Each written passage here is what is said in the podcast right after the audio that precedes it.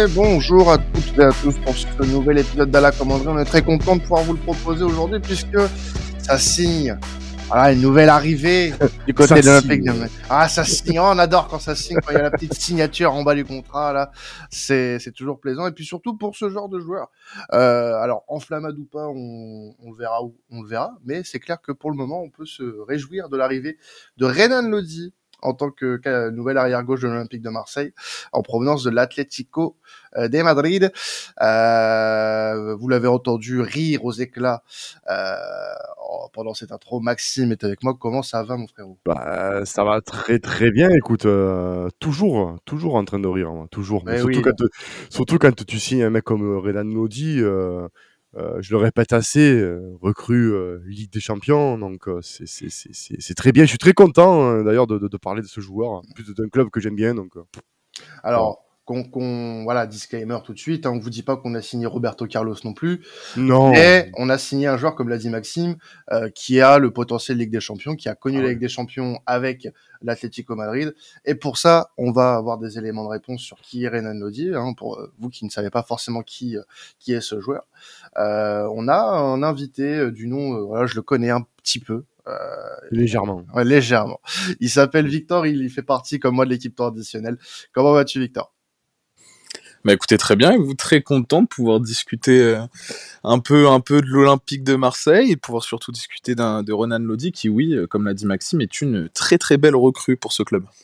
Alors, donc on, va euh, en tout premier lieu retracer le, parcours de Renan Lodi, un brésilien avec un passeport italien, donc voilà, pas de, de place d'extra-communautaire prise par le nouveau latéral gauche de l'OM. 1m73, 25 ans, il a commencé à l'Atlético Paranaense, euh, du côté du, du, Brésil, vendu en juillet 2019 à l'Atlético pour un montant de 21,7 millions. Euh, il sort euh, de saisons correctes du côté euh, du côté de Madrid pour être prêté lors de la saison passée du côté du côté de Nottingham Forest où là où ça s'est pas très bien passé pour lui du côté de l'Angleterre. Et il va être du coup vendu à l'Olympique de Marseille enfin il est vendu à l'Olympique de Marseille pour 13 millions et un pourcentage à la revente de 20% voilà un petit peu pour les, les, montants, les, la comptabilité et puis un petit peu le parcours fait en, surface. Maintenant pour euh, voilà peut-être nous donner un petit peu plus d'éléments sur son passage en Espagne notamment, euh, euh, Victor. Premièrement, moi, ce que j'ai envie de savoir, et ce que je pense beaucoup de gens ont envie de savoir, c'est qui est Renan Lodi, quel joueur est-il? Bah, Renan Lodi, c'est un profil assez intéressant sur, sur plusieurs aspects. Euh, déjà, il faut savoir qu'il il débarque à l'Atlético de Madrid en 2019. Euh, il sort d'un exercice 2019-2020 euh, plutôt plutôt bon. Euh, il, prend un carton rouge dès son premier match. Euh, vous allez voir que ça, c'est un truc, euh, c'est un de ses petits défauts qui est pas non plus rédhibitoire, mais ça reste un joueur assez, assez fougueux et qui, qui peut un peu, dans, dans certains moments, prendre des cartons. mais ça, c'est assez anecdotique au vu de sa saison, finalement 2019-2020, où il va vraiment se révéler avec les Cochoneros. il va être dans cette défense, dans ce, à ce moment-là encore Simeone et dans ce 4-4-2 un peu euh, voilà un peu hybride mais dans une défense à 4 où Renan Lodi va devenir tout simplement peut-être le meilleur arrière gauche de Liga et un des meilleurs arrière gauche au monde durant cette saison du moins statistiquement. Euh, c'est le meilleur tacleur de Liga c'est un des meilleurs intercepteurs c'est celui qui réussit le plus de passes euh, comparé à des Jordi Alba à des Ferland Mendy. Donc on est vraiment sur un exercice réussi. Ils vont jusqu'en quart de finale de, de LDC en sortant Liverpool dont une confrontation assez exceptionnelle de Renan Lodi euh, face à Liverpool et face à Andrew Robertson, ouais, euh, son, son, compère. Mm. Euh, donc oui, là, par exemple, c'est là où on comprend aussi que Renan Lodi est un joueur de grand rendez-vous. Et ça, c'est euh, l'un des, des attributs peut-être les plus importants dans le football moderne, c'est de pouvoir être un joueur qui, lors des grands matchs, lors des matchs sous pression, évoluer devant des publics hostiles ou devant son propre public, est un joueur qui sait répondre présent. Ça, je trouve que c'est une caractéristique très très importante de son jeu. Euh, c'est pas le joueur qui est le plus... En fait, il, il y a une capacité un peu hybride, Renan Lodi, qui est très intéressante et qui justement va parfaitement coller à Marcelino. Je m'explique. Son déclin à l'Atlético de Madrid passe par l'évolution du système de jeu de Simeone d'un 4-4-2 assez classique à une sorte de 3-5-2. Mmh Là, Renan Lodi va avoir un peu plus de mal dans ce rôle-là de piston gauche, euh, tout simplement parce que c'est un bon défenseur sur, euh, sur certains aspects, mais c'est quelqu'un qui a beaucoup de mal à gérer la profondeur. Il aime défendre en étant compact. C'est un bon joueur dans les petits espaces pour récupérer le ballon, comme je l'ai expliqué, il a même été le meilleur tacleur d'une saison de Liga. Euh, mais par contre, contre des adversaires lancés avec personne pour couvrir son dos, là tout de suite ça a été un peu plus compliqué. Et offensivement, c'est un joueur très propre, mais c'est pas non plus Marcelo.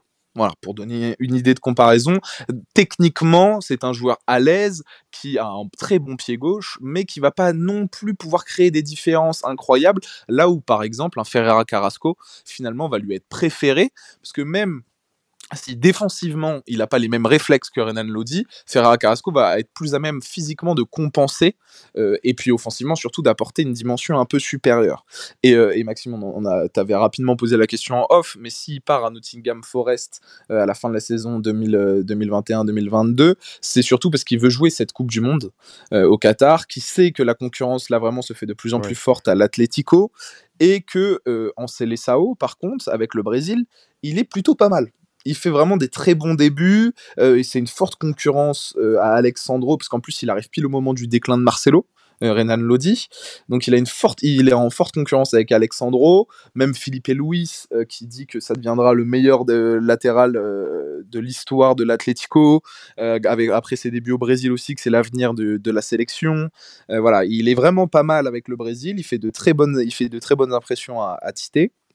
Je crois qu'il est à 16 sélections actuellement, oui, c'est ça, 16 sélections. Et donc, il a, un, espoir de jouer un peu cette Coupe du Monde. Et il se dit que voilà, il faut qu'il aille dans un club où il va avoir du temps de jeu, un peu plus, parce que son temps de jeu diminue. On passe d'une trentaine, quarantaine de matchs première saison Atletico à une trentaine, puis à une vingtaine euh, la dernière saison. Donc euh, là, il se dit, voilà, il faut que j'aille à Forest. Finalement, il retrouve une défense à 4 où on retrouve un peu ce Renan Lodi plus intéressant défensivement. Mais c'est vrai, il y a quelque chose qui clique pas forcément.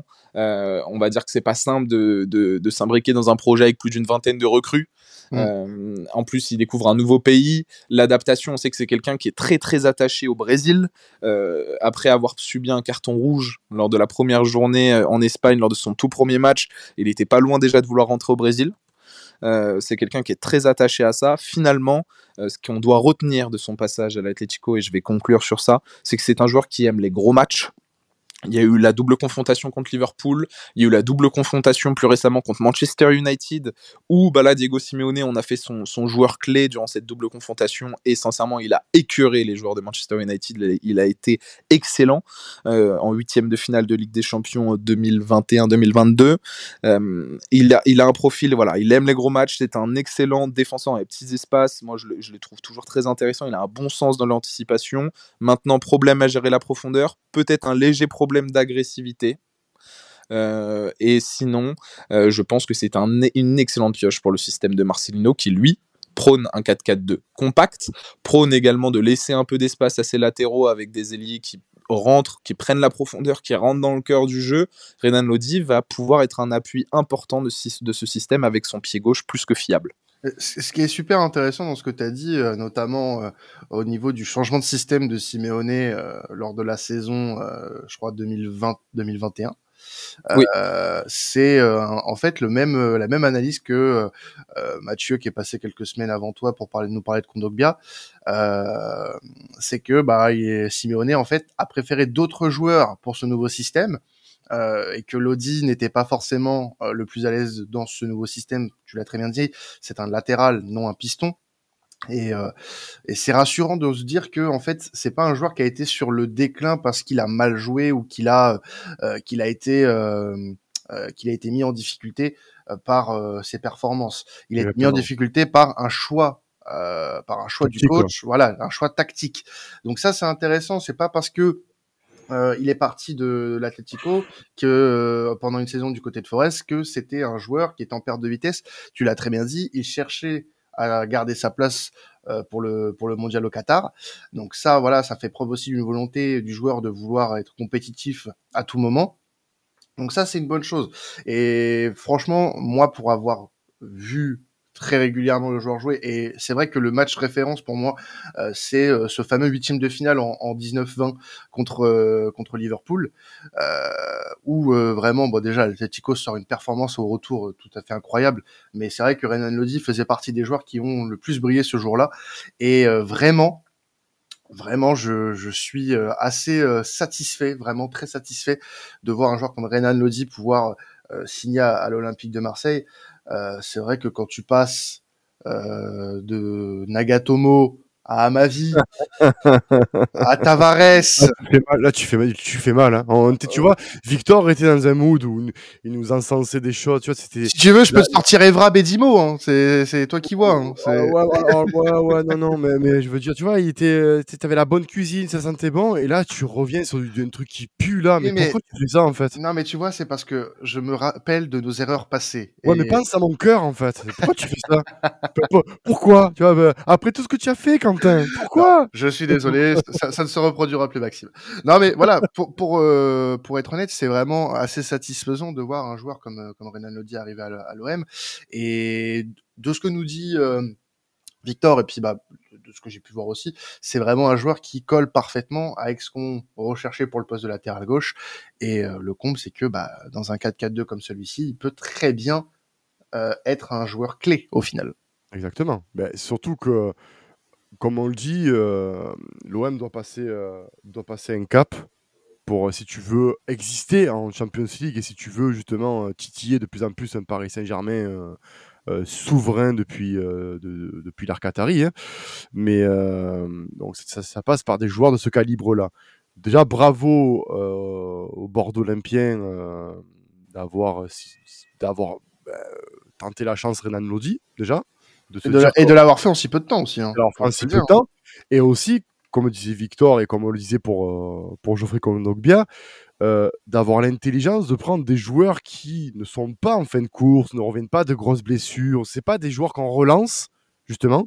C'est des joueurs qui sont déjà qui sont déjà bah, dire, lancés parce que euh, même dans sa plus mauvaise saison à l'Atletico, il a quand même fait 29 matchs, donc c'est pas rien. Hein, quand tu t'appelles Atletico Madrid, que tu es joueur de l'Atlético Madrid et que tu arrives quand même à faire 10 matchs de Ligue des Champions et 29 matchs de, Liga avec la concurrence et un nouveau système de jeu, c'est quand même pas, pas dégueulasse. Après l'Angleterre, euh, c'est sûr que je pense que c'est pas la référence pour nos auditeurs de, de se calquer sur ce qu'il a fait à Forest, même s'il a fait quand même 28 matchs de première ligue c'est pas parce que voilà, comme vous l'avez dit, vous l'avez euh, Victor là, a fait une très très bonne euh, tirade, il a très très bien expliqué son qui est Renan Lodi, mais c'est vrai que euh, quand on a 20 20 recrues à Forest dans un projet un peu on sait pas dans un pays ben, où le climat n'est pas le Brésil, ni le sud de l'Espagne, forcément, il y a beaucoup de trucs qui rentrent en jeu. Et ça explique peut-être aussi les performances en demi-teinte en, en, Angleterre.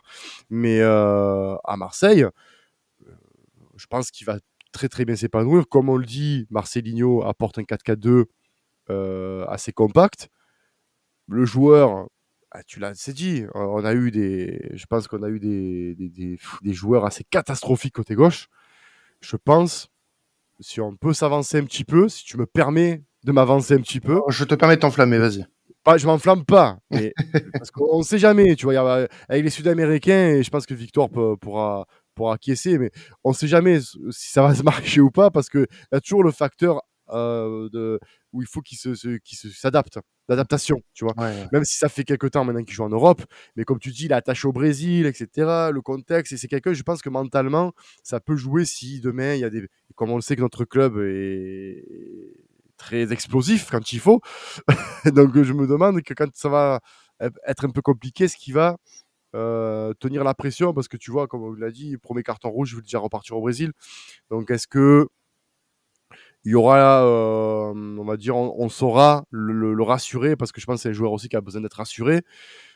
On verra, mais c'est vrai que là, on tient vraiment un arrière gauche de tout premier ordre.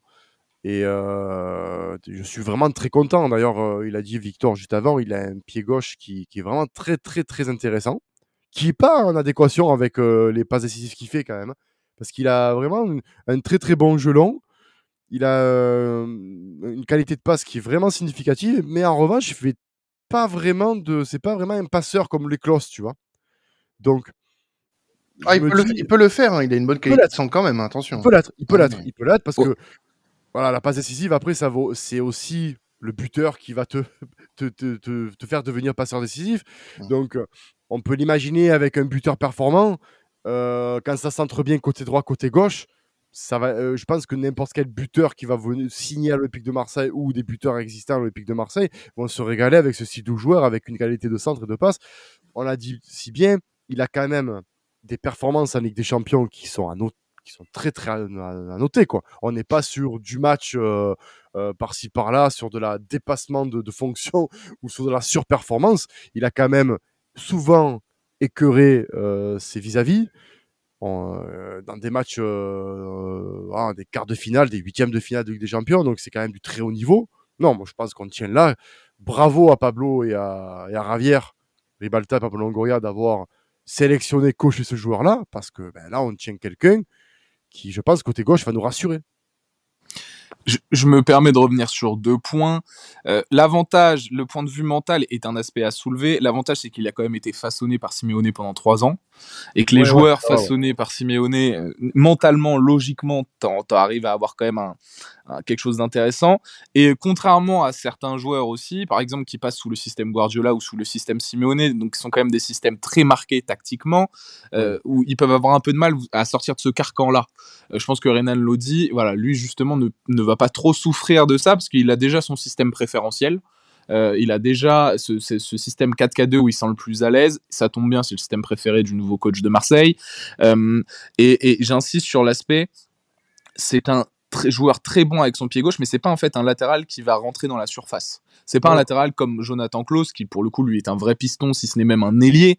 Euh, c'est vrai qu'on peut pas trop le comparer à ça. Renan Lodi a, euh, et, a des vocations offensives, mais pas à un stade réellement de piston. Lui, ce qui justement, je rappelle, un de ses principaux défauts, c'est vraiment de, ne, de mal gérer la profondeur dans son dos. Donc lui, on a conscience de ça. C'est un joueur qui quand même est assez intelligent et donc ne va pas non plus euh, aller euh, chercher en permanence à être décisif ou autre. Mais par contre, il y a un aspect que tu as, dit, Maxime, qui est très intéressant et que j'ai pas soulevé. Il a un excellent jeu long. Et c'est vrai que pour essayer d'apporter un peu plus de verticalité au jeu marseillais, qui, bah, vous me direz, était déjà pas mal hein, sous, sous, Igor Tudor, la verticalité, mais c'est de la verticalité un peu, en fait, dans des longs ballons qui passent par les côtés. Là où dans le système de Tudor, il y avait des, des, pistons qui portaient beaucoup le ballon et c'était un jeu très, euh, très axial.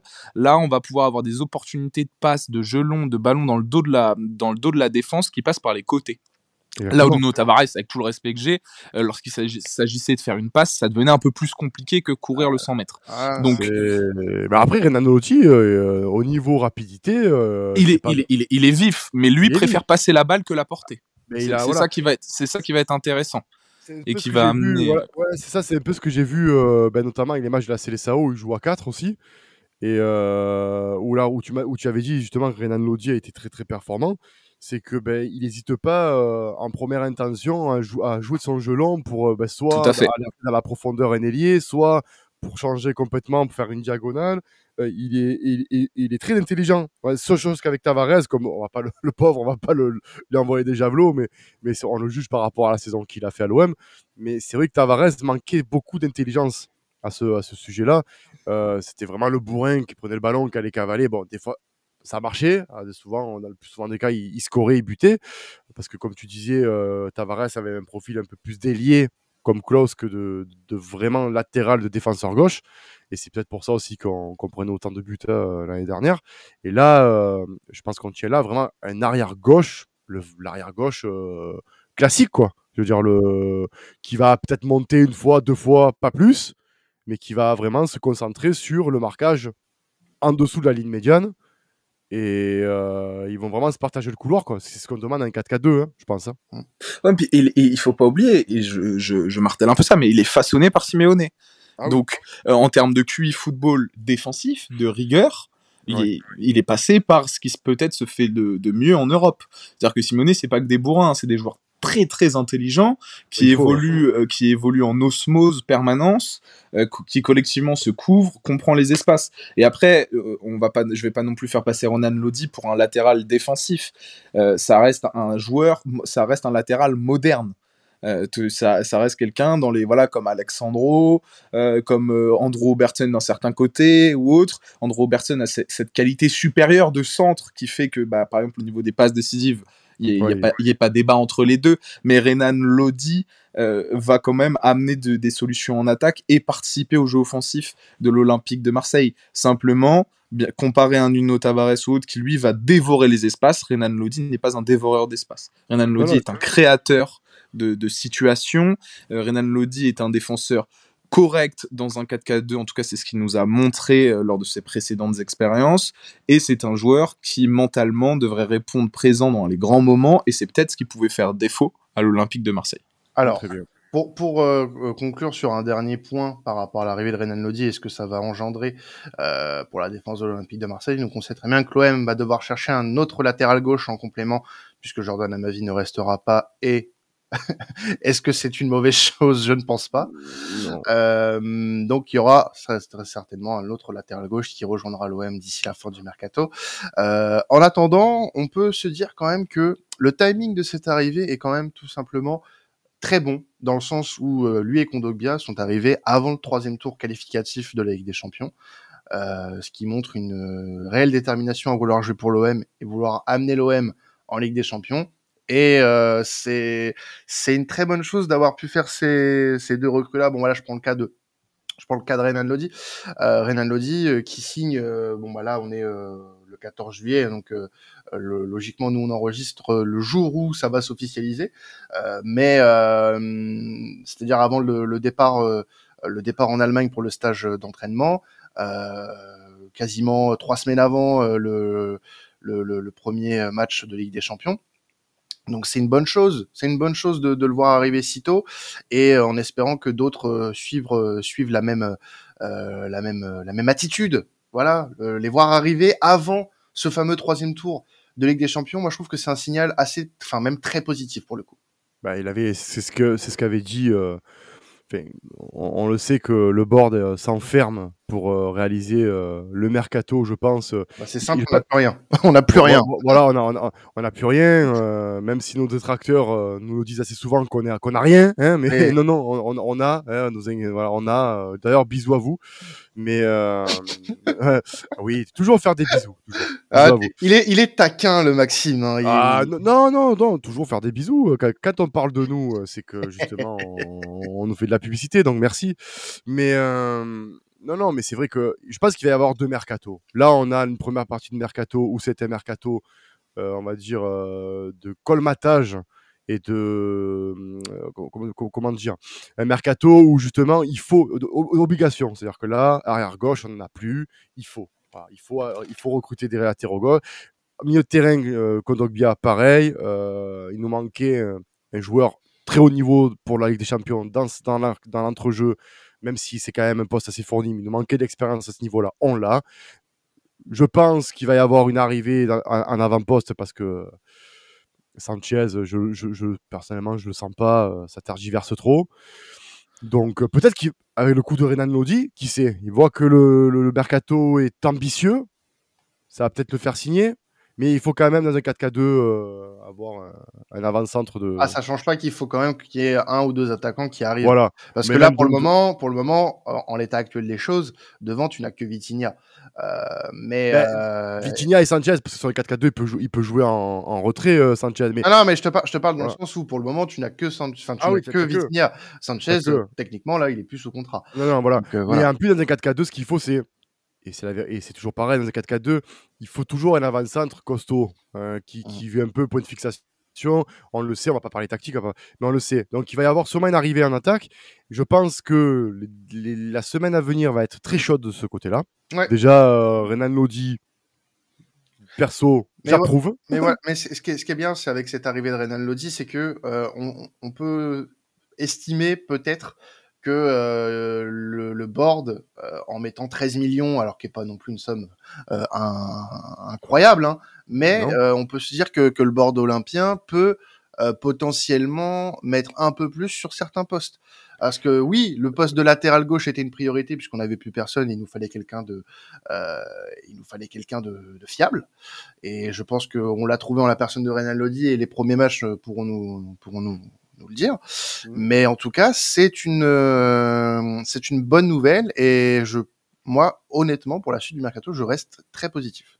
Ah, mais complètement, complètement. Et je pense, peut-être que Victor, euh, euh, de, par la, de par la Liga et des grands clubs qui, qui côtoient, peut-être aussi que ça, ça place aussi l'Olympique de Marseille aussi sur l'échec européen, de dire qu'on arrive, l'OM arrive à transférer ce genre de joueur-là qui, il faut pas l'oublier, à deux ans était évalué à 50 millions. Donc je veux dire, là, on, a quand même un, profil international. Et je pense que ça crédibilise, je pense, hein, en étant objectif, l'Olympique de Marseille sur la chaîne européenne. Quoi. Bah, ça le crédibilise si vraiment euh, tu es euh, quelqu'un qui suit le foot euh, de manière assidue. parce que c'est vrai que si tu regardes le foot pour le grand public, même ceux qui s'y intéressent légèrement, un peu plus en profondeur, Renan Lodi sort quand même voilà, d'un prêt à Nottingham Forest, donc ça entache un peu l'image.